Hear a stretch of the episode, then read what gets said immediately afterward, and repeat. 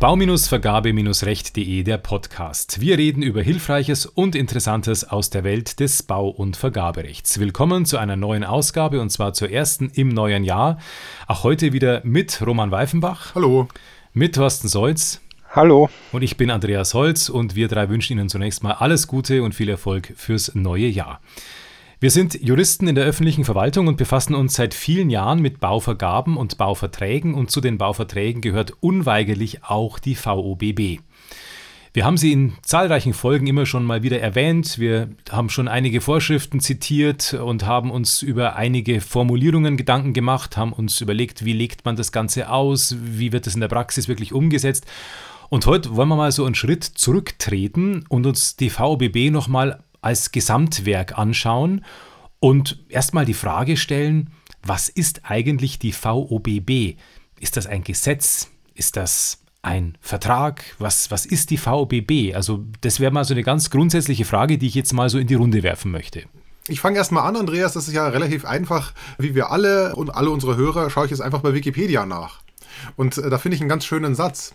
Die VBB, vollständiger Titel Vergabe- und Vertragsordnung für Bauleistungen Teil B, allgemeine Vertragsbedingungen für die Ausführung von Bauleistungen, ist ein traditionsreiches, ähm, jetzt kürze ich ein bisschen ab, laufend fortgeschriebenes Klauselwerk für Bauverträge in Deutschland als die Norm. Ganz wichtig übrigens, ähm, früher hieß sie mal noch Verdingungsordnung, Vergabe- und Verdingungsordnung. Also sie heißt wirklich mittlerweile Vertragsordnung, auch wenn man es öfter mal noch liest. Also ich habe erst kürzlich wieder in einem recht aktuellen Bericht die Verdingungsordnung gesehen. Aber das nur so als kleiner Einschub. Ja, das höre ich auch immer wieder. Finde ich ganz lustig und ganz spannend, weil es das Wort Verdingung überhaupt nicht mehr gibt. Aber das zeigt natürlich, wie alt sie ist. 1926 ist die VOB geschaffen worden. Und sie ist nicht geschrieben vom Gesetzgeber, auch damals nicht, auch nicht vom Kaiser oder sonst wem, wen man meinen könnte, sondern sie wurde geschrieben und wird bis heute geschrieben vom Deutschen Vergabe- und Vertragsausschuss für Bauleistungen. Was hat es damit auf sich? Ja, das ist ein Ausschuss, der relativ paritätisch besetzt ist mit Auftraggebern und Auftragnehmern, in dem sich also grob gesagt Auftraggeber öffentliche Auftraggeber vor allem und äh, private Baufirmen treffen mit ihren Interessenvertretungen, von denen versucht wurde, eine Ordnung zu schaffen, die dem Bauwesen gerecht wird und dafür sorgt, dass eine Art Mustervertrag entsteht, der dann eben der Bauwirklichkeit gerecht wird. Denn, das muss man vielleicht auch gleich dazu sagen, wir sind ja jetzt in einer Zeit, in der es im BGB auch Bauvertragsregelungen gibt. Das ist aber noch gar nicht so lange her, dass wir diese Regelungen bekommen haben. Ich glaube 2018 oder 2019 sind die ins BGB aufgenommen worden. Davor war ja über 100 Jahre lang das BGB nur mit dem Werkvertragsrecht ausgestattet, das für Bauverträge eigentlich kaum Spezialregelungen enthalten hat und nur mit dem BGB zu bauen war und wäre auch heute eine sehr schwere Aufgabe. Und der DVA hat eben versucht, durch eigene Regelungen dort Lücken zu schließen, die letzten Endes in der Gesetzgebung entstanden waren.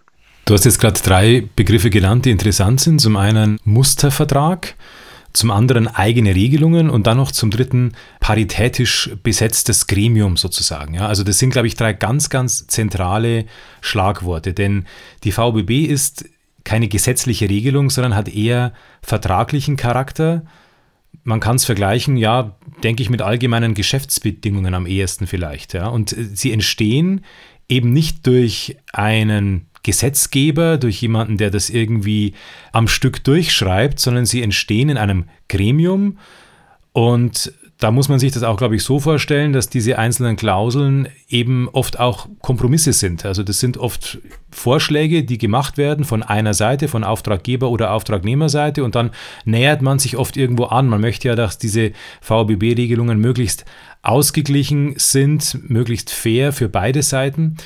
Ich glaube, dass das auch das typische Merkmal der VBB ist. Sie ist eben deswegen auch privilegiert. Wir kommen, denke ich, gleich noch zu diesem Begriff, weil sie eben nicht von einer Seite vorgegeben wird, sondern eigentlich von den beiden Seiten, die beteiligt sind, sowohl Auftraggeber als auch Auftragnehmer, ausgehandelt wurde. So kann man es, glaube ich, formulieren. Ja, so würde ich es auf jeden Fall formulieren und nur um mal zu verdeutlichen, wie schwer es ist, das auszuverhandeln, habe ich jetzt mal die Satzung des DVA aufgemacht. Die kann man ja öffentlich auch finden, also der Deutsche Vergabe- und Vertragsausschuss. Und in dem finde ich im Paragraph 12 Absatz 3 eine Regelung, wie Beschlüsse gefasst werden, und zwar mit einer Dreiviertelmehrheit. Und das heißt, Thorsten, du hast ja eingangs gesagt, er ist besetzt paritätisch mit Auftraggebern und Auftragnehmern. Das heißt, wenn ich von der Auftraggeberseite komme, dann muss ich mindestens die Hälfte der Auftragnehmer überzeugen und meine Auftraggeberkollegen, um eine Änderung beschließen zu können. Und das spricht schon sehr deutlich dafür, dass zum einen die VB nicht mal leichtfertig geändert werden kann und dass es natürlich äh, die Interessen sehr fein austariert, weil bevor ich mich auf irgendetwas einlasse, was mir schadet, bin ich doch eher geneigt zu blockieren. Und das kann ich sehr leicht als Auftraggeber oder Auftragnehmer. Wobei jetzt ja eine Besonderheit dazu kommt, wenn wir jetzt überreden, dass es ausgeglichen ist, wäre der erste Eindruck, jede Regelung für sich genommen ist irgendwo schön in der Mitte. Man versucht immer einen Kompromiss hinzubekommen. Es ist gleichermaßen für Auftraggeber und Auftragnehmer freundlich. Aber wenn man sich dann die einzelnen Regelungen anschaut, stellt man relativ schnell fest, dass sich dort sowohl sehr, sehr auftraggeberfreundliche als auch sehr, sehr auftragnehmerfreundliche Regelungen finden. Wir haben ja an anderer Stelle schon mal darüber gesprochen, dass der BGH einzelne Klauseln für unwirksam erklärt hat für den Fall, äh, wenn die VOBB nicht als Ganzes vereinbart ist. Da hatten wir über die, den Paragraphen 4 Absatz 7 ja vor kurzem schon mal gesprochen. Und da sieht man eben, dass die Einzelregelungen durchaus äh, sehr von einer Seite geprägt sein können, aber jede, jede Vergünstigung an einer Stelle wird halt dann durch Vergünstigungen auf der anderen Seite an anderen Stellen wieder erkauft. Das heißt, man hat nicht unbedingt ein gemeinsames Maß in der VOBB, aber die VOB als großes Ganzes ist dann eben schon in einem Gleichgewicht ausgehandelt, das insgesamt dann noch die Waage hält. Und ich glaube jetzt, Andreas, jetzt haben wir, glaube ich, eine gute Überleitung mal zum Thema Privilegierung, nachdem wir es zweimal angeschnitten hatten, auf das wir mal näher eingehen könnten. Wenn man die VOBB so wie sie ist in all ihren Facetten und Einzelheiten komplett zum Vertragsinhalt macht, dann hat man im Grunde genau dieses ausgewogene, für beide Seiten faire Vertragswerk als Grundlage und dann gibt es gar keinen Grund zu hinterfragen, ob einzelne Klauseln vielleicht die eine oder andere Seite mehr benachteiligen oder, oder einen Vorteil bringen. Genau das, was ein Gericht machen würde bei klassischen allgemeinen Geschäftsbedingungen, wenn gefragt wird, äh, ist das für eine Seite nachteilig? Ist das irgendwie eine überraschende Klausel, die vielleicht äh, jemandem ja einen großen Nachteil am Ende bringt? Genau diese Frage wird dann eben nicht gestellt oder darf gar nicht erst gestellt werden, weil die VBB eben gerade nicht punktuell betrachtet werden darf, sondern als Gesamtheit gesehen werden muss. Und wenn ich jetzt, und da nehme ich wieder dieses Bild von der Waage, wenn ich jetzt mir so eine Waage vorstelle, auf, auf der so ein paar Lego-Steinchen liegen, jedes Lego-Steinchen ist ein Aspekt oder eine Regelung in der VBB und ich nehme auf der anderen Seite einfach mal ein Steinchen weg, dann kippt die Waage leicht. Und genau dann habe ich die VBB eben nicht mehr im Ganzen vereinbart, dann ist sie nicht mehr dieses austarierte, schön im Gleichgewicht sich befindende Werk, sondern dann wird es tatsächlich eine allgemeine Geschäftsbedingung, ein AGB-Werk, das ich sehr wohl im Einzelnen anschauen darf als Richter und fragen darf, ist denn das, was da drin steht, jetzt noch irgendwo gerecht oder nicht? Genau, ich würde es vielleicht noch mit ein paar Normen unterfüttern. Das Ganze findet sich im BGB, diese Regelung. Im 310 Absatz 1 Satz 3 ist konkret die VBB genannt, ähm, wo es ganz klar heißt, ich lese mal auszugsweise vor, in den Fällen des Satzes 1, äh, das ist der Fall, dass wir unter Unternehmern sind, also Verbraucher sind da außen vor, finden die Paragraph 7 Absatz 1 und weitere auf Verträge in die die Vergabe- und Vertragsordnung für Bauleistungen VBB in der jeweils zum Zeitpunkt des Vertragsschlusses geltenden Fassung ohne inhaltliche Abweichungen insgesamt einbezogen ist, in Bezug auf eine Inhaltskontrolle einzelner Bestimmungen keine Anwendung. Also ich brauche zwei Dinge. Ich brauche die VBB als Ganzes, also ohne inhaltliche Abweichungen. Und nur wenn das der Fall ist, dann fällt die sogenannte Inhaltskontrolle aus. Jetzt habe ich noch verschwiegen, was sich äh, unterm 307 BGB verbirgt. Das ist genau diese Inhaltskontrolle, die es dem Gericht gestattet, zu sagen, auch wenn du das im Vertrag vereinbart hast, wenn es eine AGB ist, dann ist es unwirksam, wenn es sich um eine unangemessene Benachteiligung handelt. Aber das ist genau das, was zu solchen Ergebnissen führt, die du vorher genannt hast, Thorsten, dass der BGH einzelne Klauseln für wirksam oder eben nicht wirksam erachtet hat. Und das kann nur dann die Folge sein, wenn wir einen Vertrag haben, in dem eine Partei, die Partei, die die AGB, die VBB vereinbart, davon abweicht, also modifiziert, also versucht, dieses austarierte Gleichgewicht aus der Waage zu bringen. Und da sind wir jetzt an einem Punkt, wo es dann vielleicht doch wieder ein bisschen ungleichgewichtig wird, denn mit Blick auf auch unsere Tätigkeit für öffentliche Auftraggeber ist es natürlich so, dass derjenige, der die VOBB als allgemeine Geschäftsbedingung in den Vertrag bringt, regelmäßig dann die Auftraggeberseite ist, weil Auftraggeber, die ausschreiben müssen, müssen die Vergabe- und Vertragsunterlagen vorher bekannt machen. Da gehören dann auch dazu, dass man die VOB benennt, die Fassung, die mit rein soll, also normal ist immer die aktuelle. Wir hatten jetzt schon länger keine Neufassung mehr. Und dann hat eben der Auftraggeber das Problem, dass er aufpassen muss, dass in seinen Unterlagen keine Abweichungen von Regelungen der VOBB hineinbekommt. Da wird grundsätzlich auf Auftraggeberseite auch, also meine Erfahrung, penibel darauf geachtet, dass man versucht, alle Störstellen rauszubekommen, weil die Rechtsfolge im Einzelfall natürlich sehr, sehr groß ausfallen kann. Und das ist natürlich ein durchaus interessanter Streitpunkt, weil dieses Risiko auf Auftragnehmerseite dann regelmäßig nicht besteht. Könnte natürlich auch bei Verträgen mal anders sein, wenn es eben Märkte sind, in denen nicht das Vergaberecht einschlägig ist, der Staat nicht die Verträge ganz breit streuen muss, sondern ein Unternehmen von sich aus einen Vertragsentwurf verschickt, die VOBB von sich aus ranhängt und ein Auftraggeber dann eben diesen annimmt oder nicht. Aber der Regelfall in der Baupraxis wird es wohl nicht sein. Oder wie ist da euer Eindruck? Also Thorsten, mein Eindruck ist eigentlich der gleiche. Wir ändern nichts ab, so gut wir es können, weil wir eine große Gefahr sonst haben, dass viele Regelungen, die sich ja auch in unseren Prozessen als öffentlicher Auftraggeber abbilden, nicht mehr zur Anwendung kommen können. Ich denke allein an so Beispiele wie die Schlusszahlungseinrede. Das äh, fällt uns auf die Füße, wenn wir aus vermeintlichem Optimierungsdrang an der VBB etwas verändern. Und es deckt sich aber mit meiner Erfahrung, dass wir das bis auf wenige, wenige Ausnahmefälle nicht wirklich haben. Vielleicht haben wir an der einen oder anderen Stelle Situationen, wo wir darüber streiten könnten, ob wir eine Öffnungsklausel der VBB.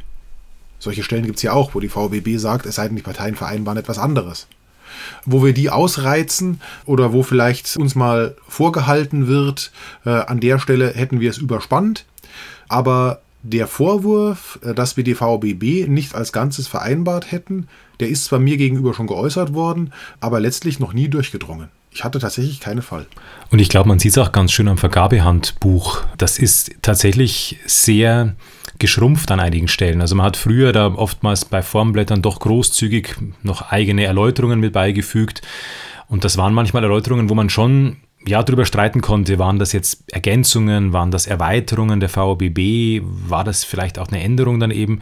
Und da hat man sich im Laufe der Zeit, glaube ich, schon jetzt darauf verständigt, eben möglichst wenig extra zu regeln, sondern einfach die VBB so, wie sie ist, sprechen zu lassen und die VBB so, wie sie ist, als Gesamtheit bestehen zu lassen, um da halt auch am Ende diesen Streitigkeiten aus dem Weg zu gehen, die manchmal auch sehr langwierig und unangenehm sein können. Ich habe sowas schon mal erlebt, auch bei einem Bauvertrag, als man dann am Ende wirklich darüber gestritten hat, ob die Schlussrechnungseinrede jetzt hier gilt oder nicht. Das sind dann sehr langwierige, unschöne Rechtsstreitigkeiten und ich glaube, dass man sich da viel erspart, wenn man eben sagt, man beschränkt sich wirklich auf die Regelungen und versucht möglichst wenig dazu noch zu schreiben.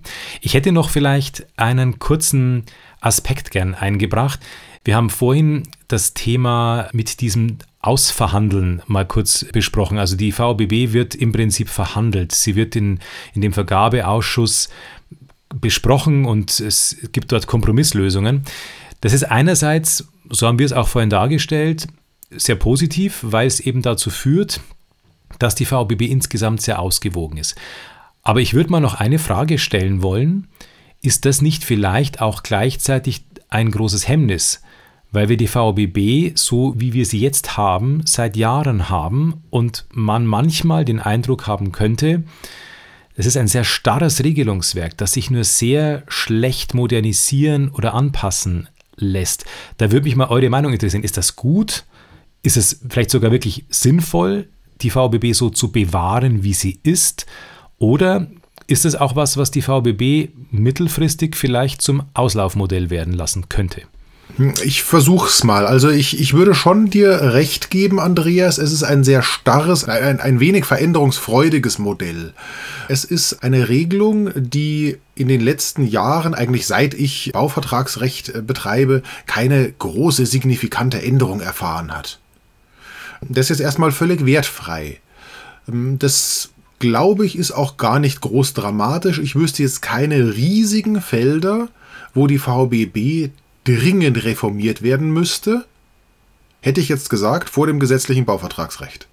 Und jetzt haben wir aber mit dem gesetzlichen Bauvertragsrecht Änderungen bekommen im BGB, die den Bauvertrag behandeln.